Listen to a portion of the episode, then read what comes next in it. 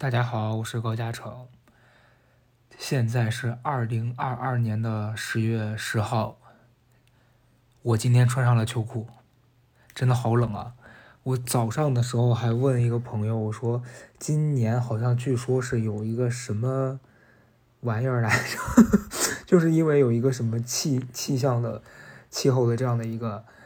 影响，然后就会冷的特别早。所以我觉得今年我从大概。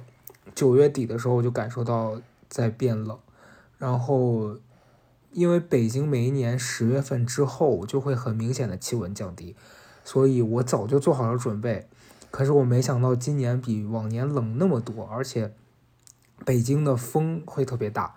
呃，这几天北京都是蓝天白云，但是你们要知道，北京每次的这个蓝天白云的代价就是那个风会把你的头刮掉。经常看到大家在朋友圈。发那种段子是说什么啊？今天雾霾好大，然后把人都要，就是说空气质量差到逼死，然后等到万里无云的时候呢，又是风特别大，风大到让人整个头都要刮掉。所以怎么说呢？就是横竖不让你活。我前两天刚刚又身体有一些小小的不适，我感觉我在这个小高的岛里面已经分享过很多次。身体不适，所以每一次有这种网友朋友们问我说：“怎么感觉你老生病呀？”以前我还有一种下意识的上来想反驳，后来发现我不反驳了，就全都是我自己说的，很好笑。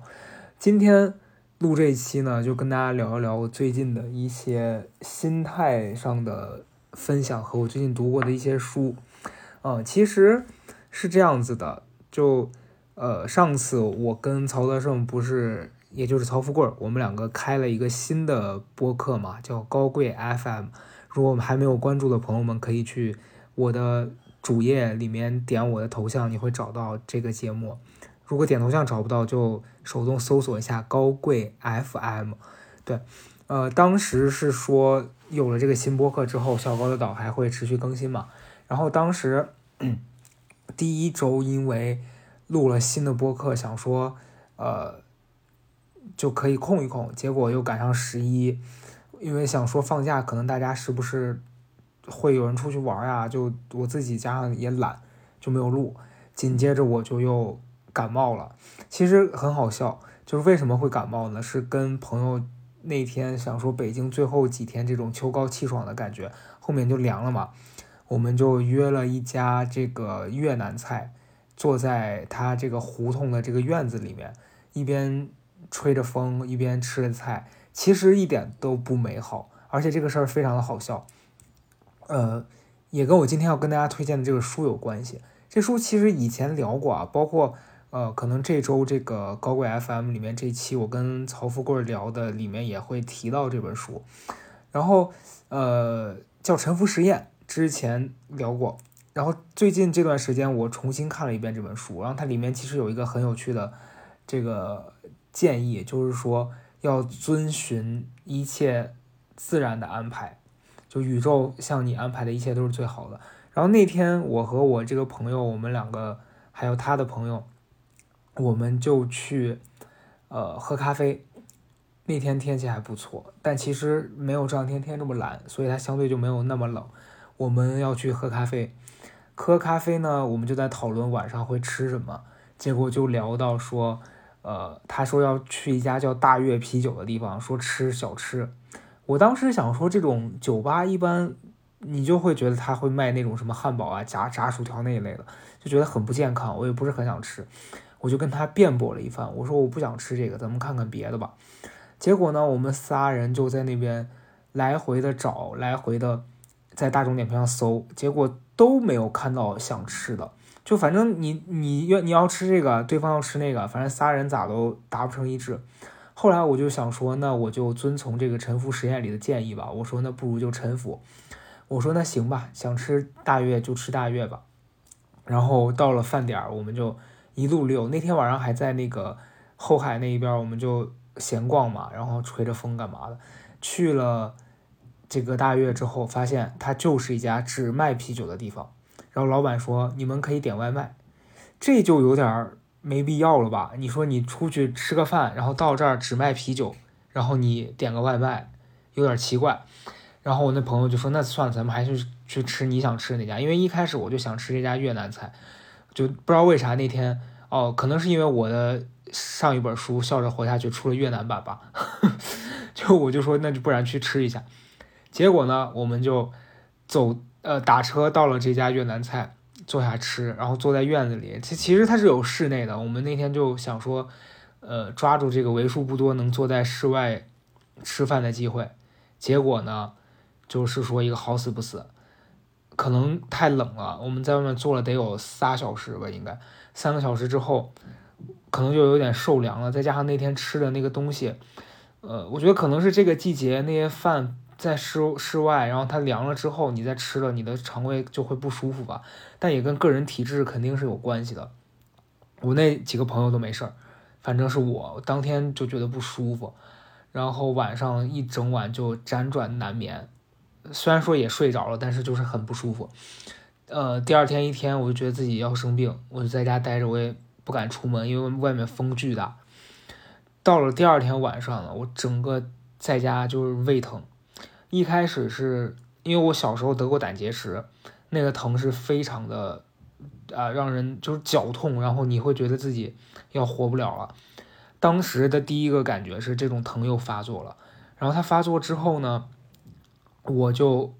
用一套我自己处理这个事情的办法，就是我会先去吃一点东西压一压。以前这样的话就是会奏效的。其实我上网也查过一些，他们说有一种叫什么十二指溃疡的症状，跟这个有点像，就是你吃吃东西会缓解。我之前很多次都是这种，一旦有点要疼了，我就会去稍微吃一口什么面包之类的，给它压下去就不疼了。那天一开始吃也管用，然后到了当天的可能凌晨四五点吧，我就一通爆疼，就是疼到什么程度呢？就我整个。在床上我没法翻身，因为我一开始是侧躺，呃，而且侧躺本来对腰也不好，所以我是就是夹着一个枕头侧躺，这是在网上学到的方法。后来我想躺平，我说就看看能不能缓解一些。等我转过来的时候，哇，那个疼啊！我到现在讲的时候，这个回忆还是会把我带回到那天晚上，整个就是额头出了一层汗。就我终于理解了以前那些文学作品里面写到的，说这个人额头渗出了一层汗，我真的是就一瞬间，我整个疼到我再一摸我的头全是汗，然后我就我就喊我的室友帮我倒水，大半夜给他给他也喊醒，然后那个我真的是动也动不了，然后我就吃了药，大概又折腾了半个多小时才睡着。反正昨天一整天都非常不舒服啊，所以就跟大家讲说，一定要注意身体，千万不要贪凉。像我这种体质本来就差的，也就不要再作死了。嗯，这是单纯的一个分享啊，就是说这个沉浮虽然说让你吃到了想吃的食物，但是结果也不一定是好的。但这不是今天的重点，就是今天还是跟大家就是聊聊最近，因为我。这一段时间在写东西嘛，其实，哎，老说写东西，自己其实我现在都有点自己讲说都没底气。但是最近是真的，每天给自己定一个小目标，就也不是抱着说非得要给谁完成一个任务，就是给自己的这样的一个希望自己能坚持的做这件事儿。呃，因为我这段时间我九月份在读书，九月份读了大概有九本书吧，其实里面。大部分都是一些工具书，因为我以前个人都会读小说什么的比较多，然后就会比较慢。你碰到一些可能自己读的不那么顺畅的书，你就会放下，然后看别的。呃，九月份我读了基本上都是工具书，像呃《沉浮实验》啊、《清醒的活》这种的，其实它也是偏心理疏导的。然后我九月份还读了呃一本我很早之前就买了的书，但是放在书架上一直没看，是那个。斯蒂芬金的那个写作这回事儿，然后其实我家有很多帮助人写作的书，但我发现就是以前你把它们当成工具书，就像你小时候上学，呃，那种什么教案就那类的书去看的时候，你就会觉得很枯燥、很无聊。但其实有一些这种书的内容，它不光是在教你方法。他是在教你调整心态。所以我九月份在读这些书的时候，我很大一部分上加上我自己本人是很想找到一个专注的这种渠道的，所以我就读得很开心。嗯，先要说回这个《沉浮实验》，因为《沉浮实验》这本书以前讲过，呃，然后它里面我这次读第二次的最大的感受就是，有的时候你非得要跟很多事情抗衡，会让你非常烦躁。就是，呃，举个例子，我。在跟我朋友交往的时候，有很多时候，为什么大家会发生争执？是我发现，当我跟他提出一个我的建议的时候，他可能上来想都没想就拒绝，因为他主观会觉得他现在有一套自己的逻辑，他认为自己那个就是当下最好的，他不愿意接受别人的意见，甚至是听一下他都觉得在浪浪费他的时间，所以其实就是带着一种特别防、特别强的防御性。我觉得这件事儿其实。其实有的时候是没什么必要的，就为什么这么说？是，嗯，之前我在这个节目里面分享过嘛，就当时去看中医，那个大夫说说我什么腹肌很硬，我后来以为我自己健身很好，但人家说其实是因为你从来就没有放松过，导致你的这个肌肉它就不会松下来。就这件事当时给了我一个很大震撼，是当你不会放松的时候，你整个人就会一直持续一个。非常疲惫的状态。我在今年七八月份那个时候，当时录了一期讲自己灵修的那个，后来不是下掉了嘛？然后，但我当时提到了一点，是我上完那个课之后，有一段时间我特别享受那个放松的状态，就是你走在路上也好，或者是你在家里做一件自己想做的事儿，然后你就特别的投入，也不去想这件事儿会有什么后果，不管是好的还还是坏的。你就只是投入在当下，你就会觉得这件事儿特别快乐，然后你也不会有任何的压力。然后那一刻让我感受到了，就是呃，当下做这件事儿你就会很开心，然后你也不会有紧张的感觉，也不会觉得不放松，就那个感受是特别美好的。所以我就很希望自己在生活里面有更多这样子的感受。然后在读《沉浮实验》的时候，就也看到他另外一本书叫《清醒的活》嘛，然后它里面提到了一个。事情就是说，呃，人很多时候就他这个作者自己发现有一个声音一直在自己的脑子里不停的跟自己说话，他就会很烦。然后有的时候你就会被这个声音给影响。其实这个声音就是念头，它会呃让你产生很多不必要的思考，然后你会在这个思考当中跟他辩论、跟他斗争。其实也就是可能大家说的内耗，这件事儿会让你非常的累。然后缓解掉很呃不是缓解，就是废掉很多你和别人去沟通的那个体力啊，然后你的心你的心情也会受到一定的影响。但有的时候，其实你要试着从这个状态里面跳出来，就是当你脑子里面现在有个特别不好的想法或念头的时候，其实你可以跟自己说：我现在要不要停下来一会儿？我去认真的想一想，现在事情是我想的这么可怕吗？就当你学会跟自己这样对话的时候，你会发现好多事情只是你把它给放大了，然后你把他的情况给想得很坏了。其实真实的情况未必是这样。所以我觉得，嗯，当我在重读这两本书，然后用这两个概念在应用在自己现在生活里的时候，很多时间我都是比较轻松的。就我觉得有时候这个轻松，这个。感觉是非常难得的，因为大家就会觉得说啊，现在生活压力很大，然后每天都在竞争，然后必须一刻都不停歇。就有时候我会想，这事儿真的有那么急吗？就大家一定每时每刻都要那样子，就是真的是把自己搞得精神非常紧绷。有的时候，其实我们可能就是需要停下来。五分钟也好，半小时也好，你就是要跟自己相处一会儿。可能你你平常都在忙着跟别人去建立那个连接，但是忘了说你自己也是需要跟自己连接的。那那个时候，其实你停下来，然后让自己跟自己单独的相处一会儿，去呃消除一下你自己给自己带来的这些恐惧也好，压力也好，就是一个给自己充电的感觉吧。我觉得反正，呃，每个人找到自己的这一部分，其实还是挺难的。就是我在读完这本书的那一周，我当时见了一个很久没见的朋友，他当时跟我讲到他的焦虑是他在北京，然后因为他做的是直播嘛，他就说做了很多年了，然后现在觉得在北京一方面生活压力这个成本也很高，再一个是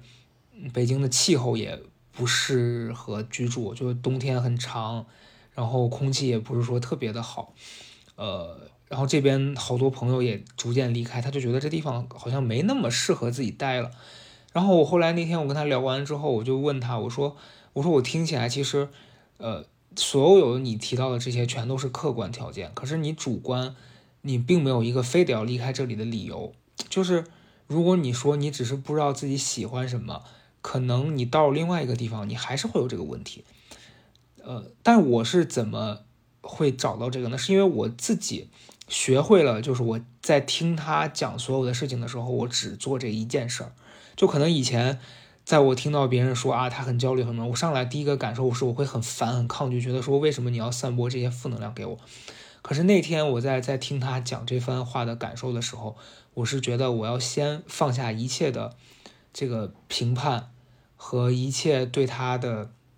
这个人过往的偏见什么的，就就是单纯只做听他倾诉的这一件事儿，然后我从他提供的内容当中去找到。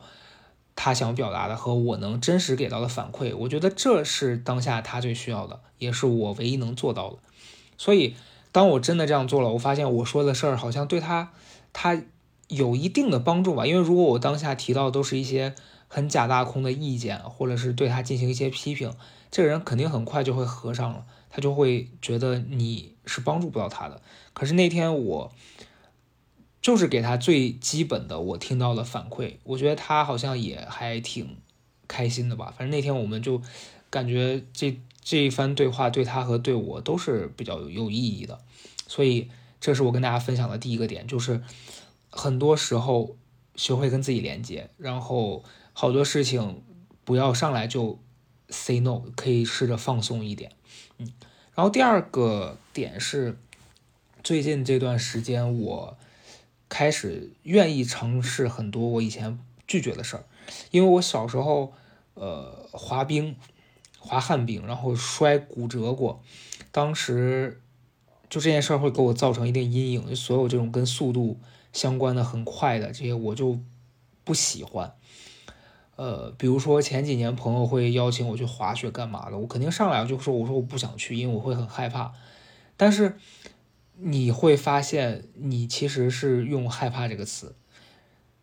因为恐惧就是挡在了这一切前面。然后你你在恐惧前面，你没考虑自己喜不喜欢这个事儿，或者说你有没有因为曾经这件事儿对你造成的伤害，你就彻底不想做了。所以前段时间我朋友在问我说，呃，冬天要不要去滑雪的时候，我的。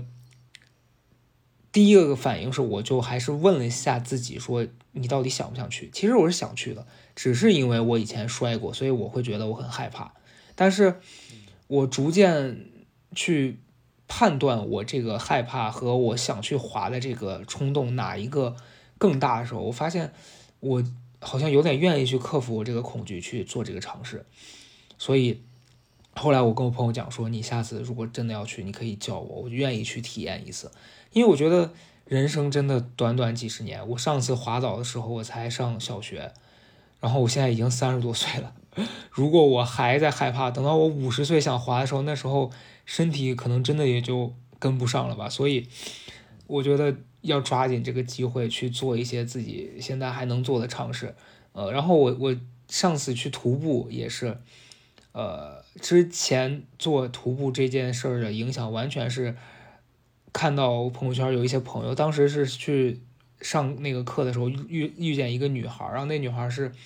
一个很酷的这样一个一个女生，她就参加很多这种极限运动，什么攀岩啊，而且她不是呃，她也在那种室内的场馆，她还去山里头攀真实的岩石，所以我就会觉得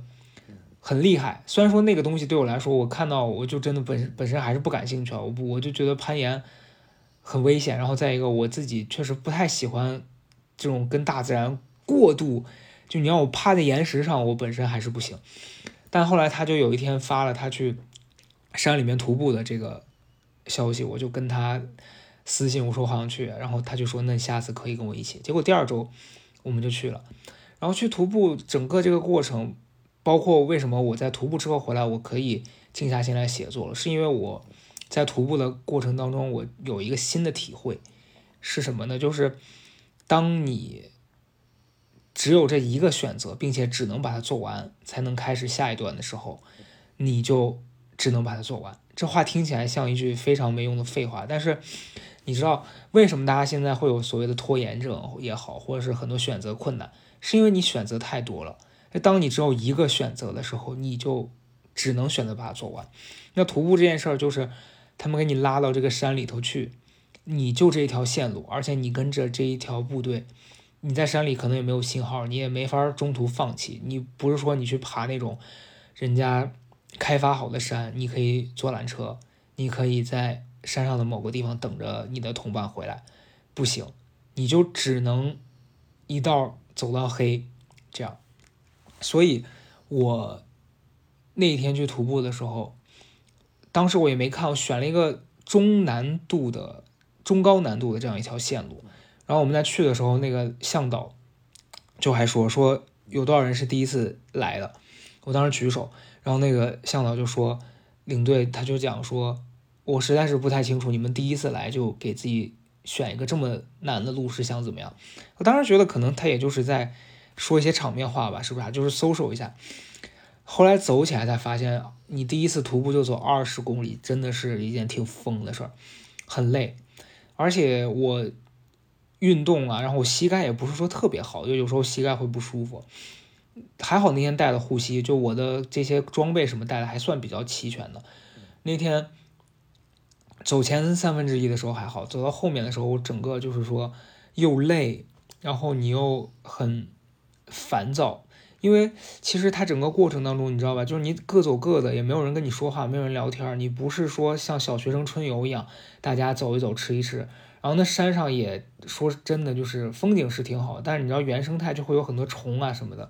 你坐在那儿吃饭的时候，周围有苍蝇，然后也有一些不知名的那些飞虫，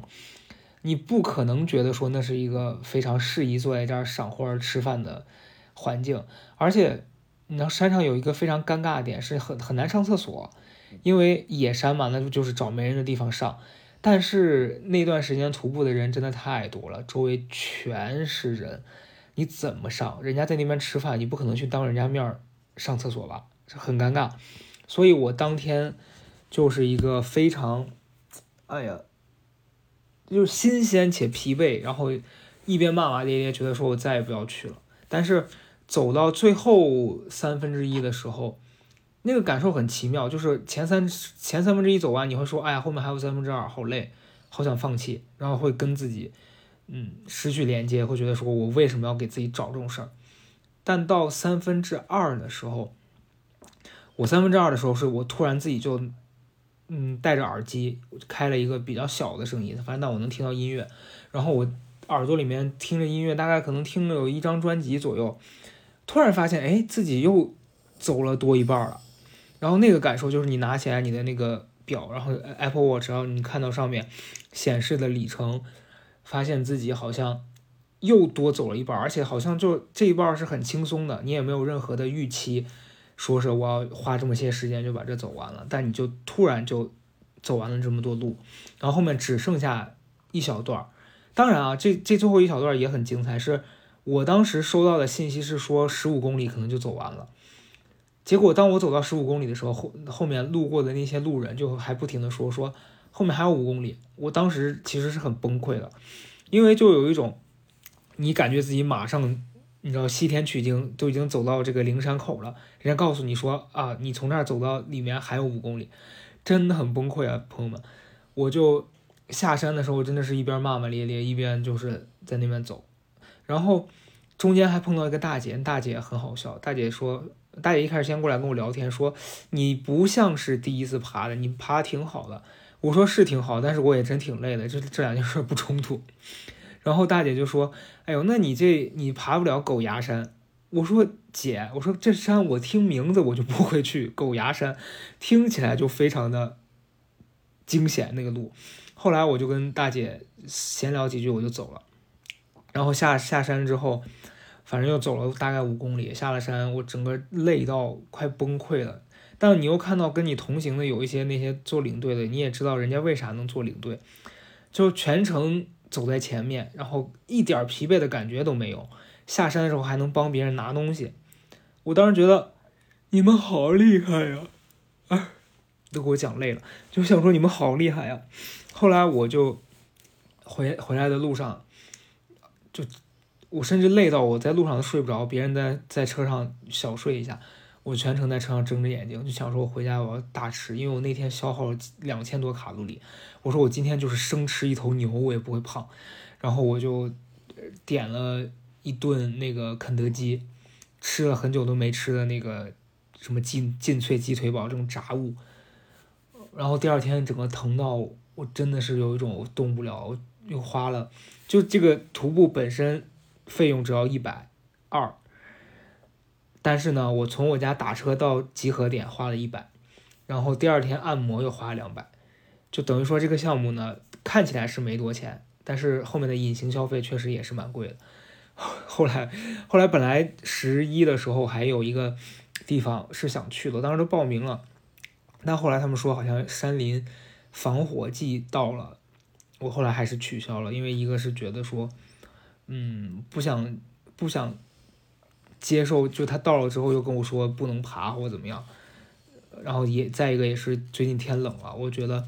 以我的身体我还是不要浪了。结果你看，就人生就是很难预测的。即便我没有浪，我还是前两天病，所以还不如去呢，说不定还有不一样的体验。对，然后这第二件事儿，其实就是我我我的感受是，就是其实你可以做一些新的尝试，就是你生活里面可能大部分时间你都停在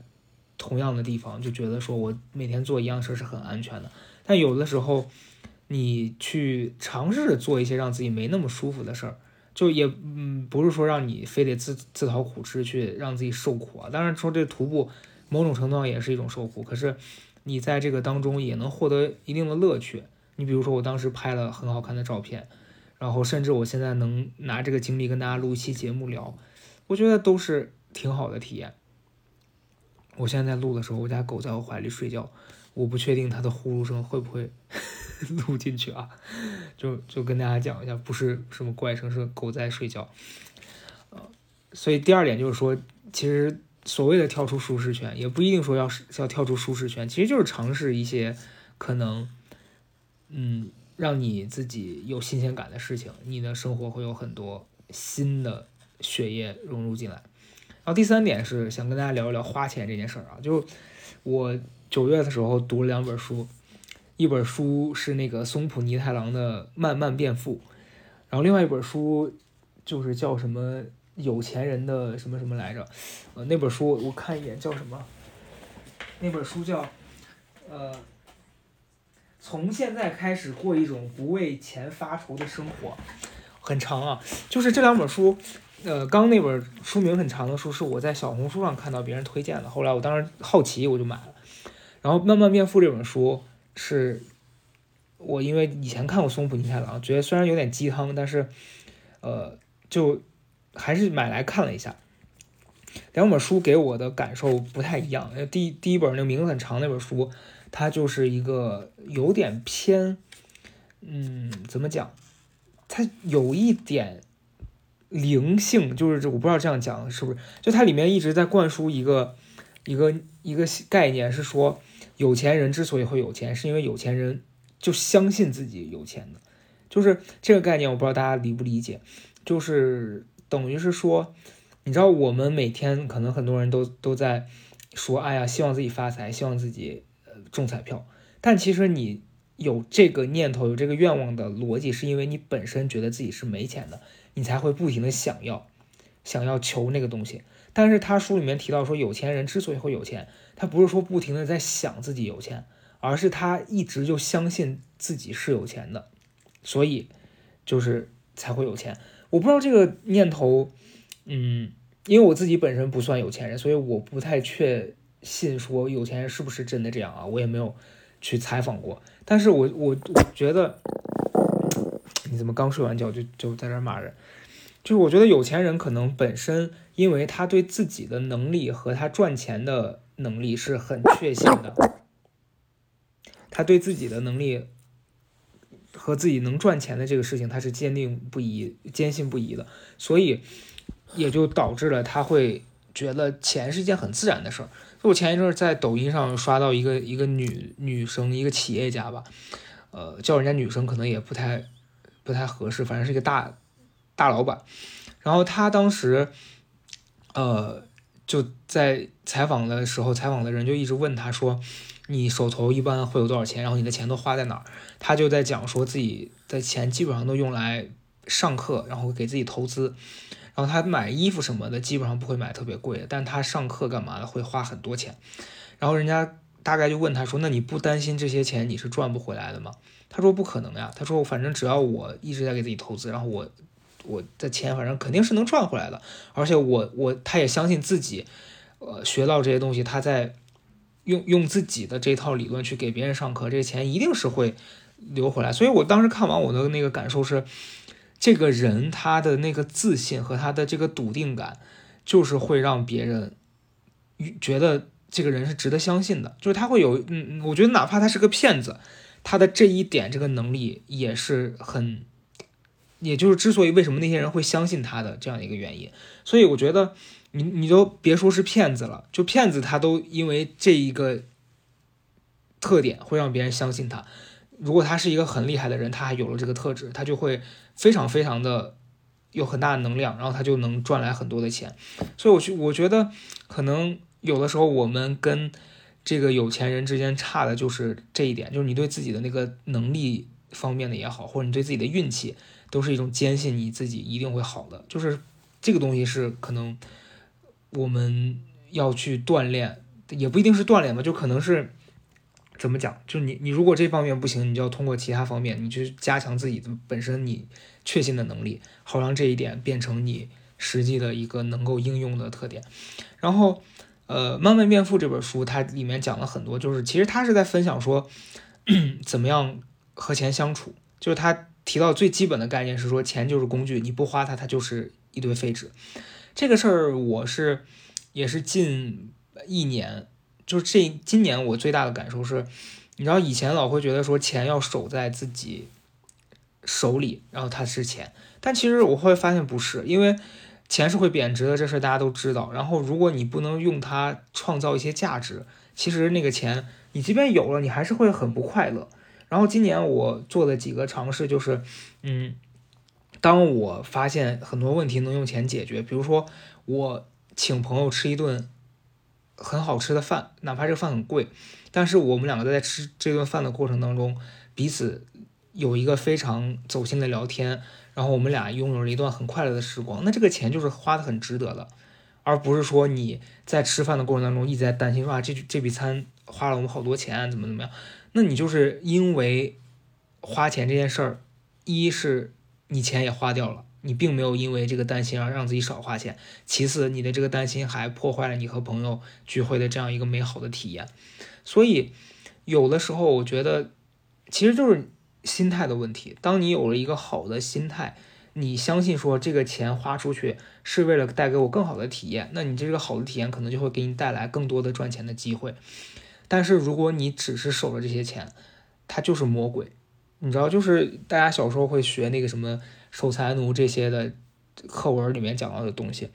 他就是在告诉你说，不要让这些工具变成了锁住你的枷锁。但是好多时候，随着你年龄的增长，你对生活的一些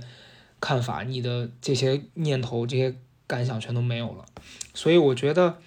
嗯，为什么很多人会觉得说啊，这些书是鸡汤？有的时候我觉得，鸡汤也不一定都是不好的。就大家有时候，呃，很多时候，大家现在对鸡汤都是一种特别不喜欢，或者是听到鸡汤两个字就哎呀翻白眼，我不想听这种这种反应。但其实你知道，我觉得鸡汤最本质的一点是，它一直在灌输你一点是你要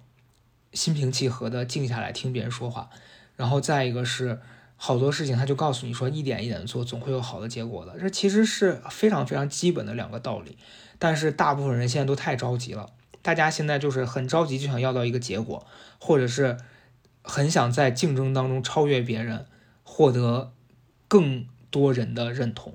但是这些东西真的有必要吗？我有时候觉得其实是真的很没有必要的。就是你比如说我现在做这期播客，然后结果是我可能有十万的播放量，那我可能会很开心，但这个代价可能是我要面收到可能数以万条的这种负面的评价。但是那那如果你本身是一个很在意别人对你的好评的人，你非得要那个。数量，你可能就会同时带来很多很坏的结果。但今天如果我只收到了三百个评论，但是三百个都是认真的听到我的反馈，然后能够让我从他们的反馈当中也得到好的评价，然后甚甚至是我能从这当中也吸取到很多我在分享的时候我没有意识到的问题，然后就是这个东西能让我获得更多的。体验跟思考，我反倒觉得比那个世俗上大家觉得说啊，你霸榜霸了几天，然后你的收听量很多很多，对我而言更重要。所以我觉得大家还是，嗯，说来说去就是你要